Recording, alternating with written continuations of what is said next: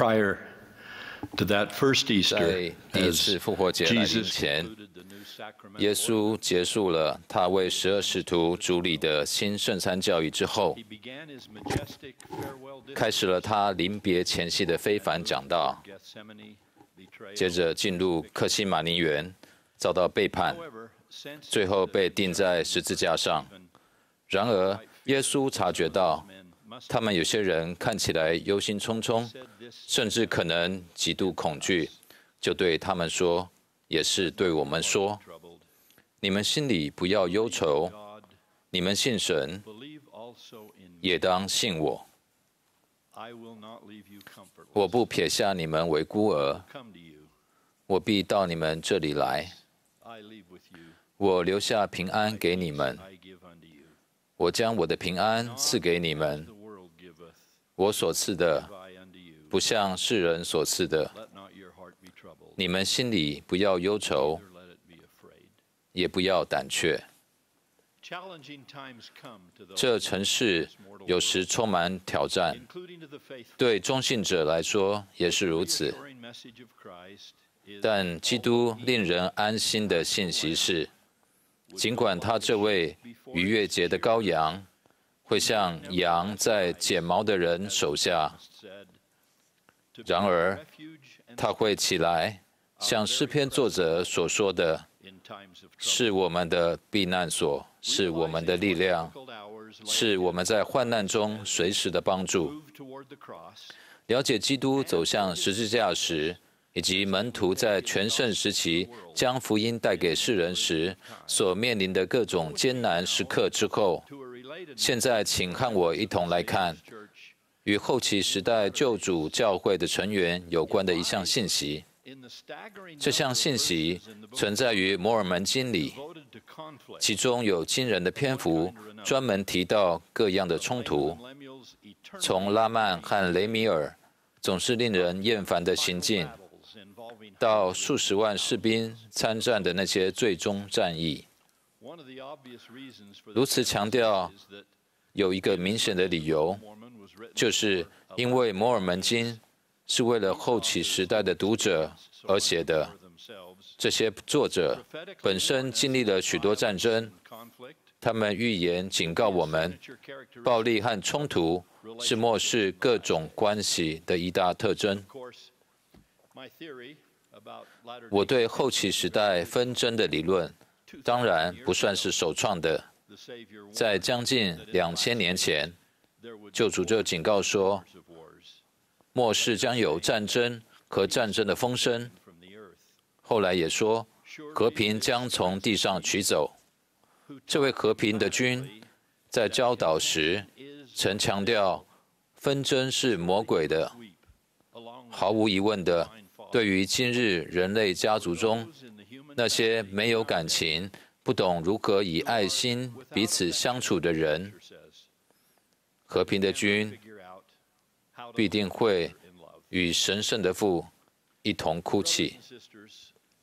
弟兄姐妹们我们确实看到周遭有太多冲突纷争和普遍的不文明行为。所幸现在这一代不需要打第三次世界大战，我们也没有经历全球经济衰退，如同在一九二九年导致大萧条的那场经济衰退一样。但我们面对的是某种形式的第三次世界大战，这不是一场摧毁敌人的战争，而是集合神的儿女的征召令，要他们更关心彼此，并在充满冲突的世世界中，协助医治我们发现的每一道伤口。我们现在面临的大萧条，与外在的储蓄短少没有多大关系，而是与内在的自信短缺大有关系。呈现赤字的，其实是我们的内心，是我们的信心、希望与仁爱。不过为了开创更光明的一天振兴社会上真正的良善耶稣基督的福音已经为我们充分提供了所需的工具。这些福音观念可巩固人心的圣约。我们若不能私下和公开的充分实践，这个代价我们负担不起，这个世界也负担不起。因此，这世界就像耶和华所说的，被风飘荡，不得安慰。我们在这世界中如何找到他说的平安的约呢？转向他就能找到。他说，他会以永远的慈爱连续我们，我们的儿女必大享平安。所以，尽管有可怕的预言和令人不安的经文说，和平将普遍从地上取走，但是，包括挚爱的罗素纳尔逊会长在内的先知们都教导，这并不表示我们我们每个人的平安都会被取走。因此，在这个复活节，让我们尽力在个人方面实践和平，将主耶稣基督赎罪的恩典和医治的油膏应用在自己和周围的人身上。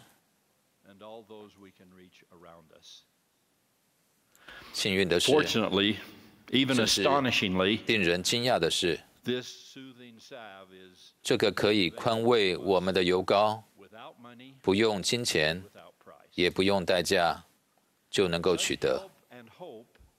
我们迫切需要这样的帮助和希望，因为今天在这群全球的会众当中，许多人正在面对一种或多种的挑战。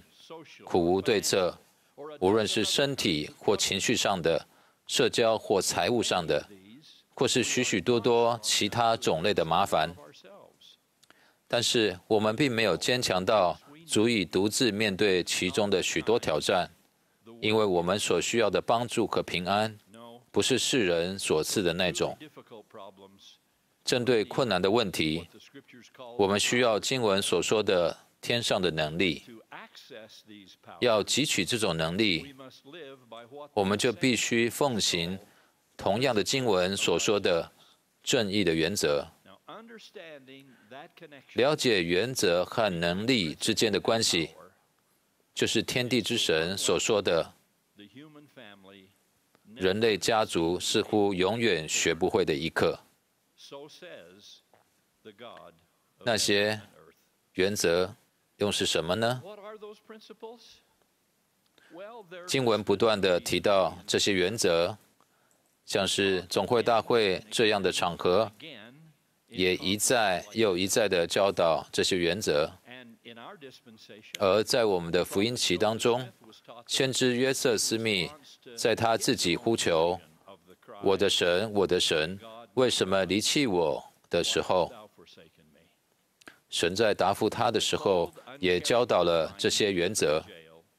他被囚禁在冰冷无情的利伯地监狱的时候，学到了正义的原则，包括耐心、恒久忍耐、温和和不虚伪的爱等美德。缺少了这些原则，我们就必定得忍受冲突、纷争和痛苦。说到这件事，容我针对这个时代这些正义的原则荡然无存的一个情况，坦率地谈一谈。很显然的，这个世界有许多美好的事物，比起历史上的任何时代，我们拥有更多物质上的祝福。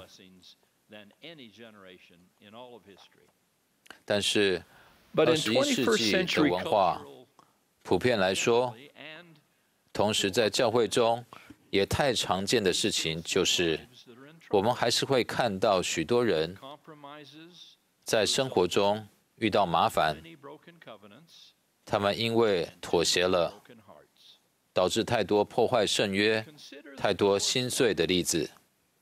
想想那等同于犯下性罪的粗话。这两者都充斥在电影或电视的画面当中，或者我们注意看，还有许许多多的新闻，都报道了工作场所的性骚扰，还有其他形式的不当行为。就圣约的纯洁而言，宗教上的事物太常被弄得很庸俗，神圣的事物太常被弄得很粗鄙。这么说吧，如果有任何的人试图在言行举止方面像世人所赐的那样，就别期望会感受到平安。我以主的名向你保证，你感受不到平安的。古代有一位先知曾说过：“邪恶绝非幸福。当舞蹈结束，终究要付钱给吹笛者，而付出的代价，往往就是悔恨的泪水。又或者，我们看到的是比较轻微的虐待或侮辱。”但身为主耶稣基督门徒的我们，应当加倍小心，不要沦落到出现这些行为。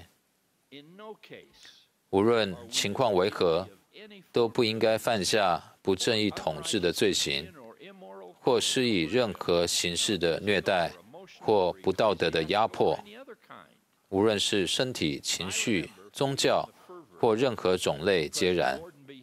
我记得几年前，我感受到戈登·辛格莱会长的慷慨激昂。当时他对教会的弟兄演讲，谈到在自己家中当暴君的人。他说：“虐待妻子是多么令人伤心和厌恶的行为啊！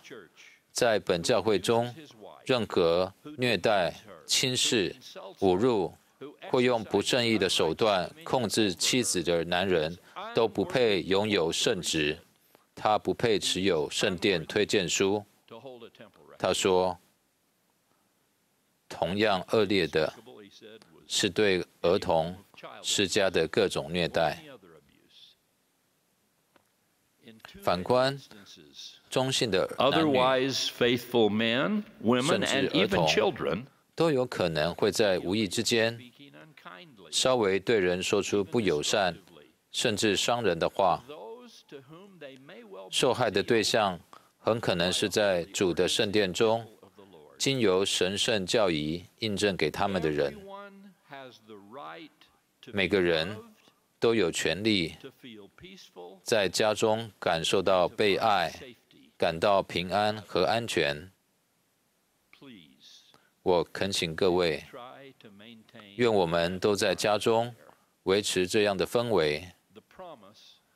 成为这种使人和睦的人所得到的应许，就是圣灵必成为你经常的伴侣，祝福不用强迫就永远流向你。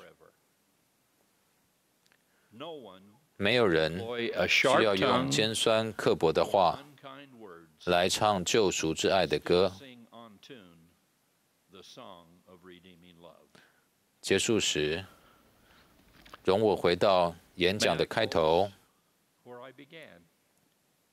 明天是复活节。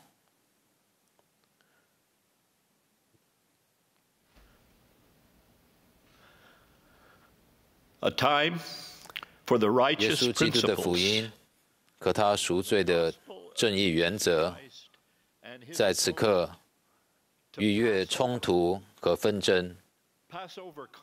逾越绝望和危界，最终逾越死亡。这是向神的羔羊誓言在言行上完全忠诚的时刻。他担当我们的忧患，背负我们我们的痛苦，一心为我们完成救恩的事工。尽管有背叛和痛苦。虐待和酷刑，并背负着全人类家族积累的罪，但活神的儿子依然望着尘世的漫漫长路，然后看着我们说：“我留下平安给你们，我将我的平安赐给你们。我所赐的，不像世人所赐的。你们心里不要忧愁，也不要胆怯。愿你们有个蒙福、喜乐、平安的复活节。和平的君已经付出牺牲，换来这个时节的伟大祝福。我全心爱他，这是他的教会。我为他做见证，奉主耶稣基督的名，阿门。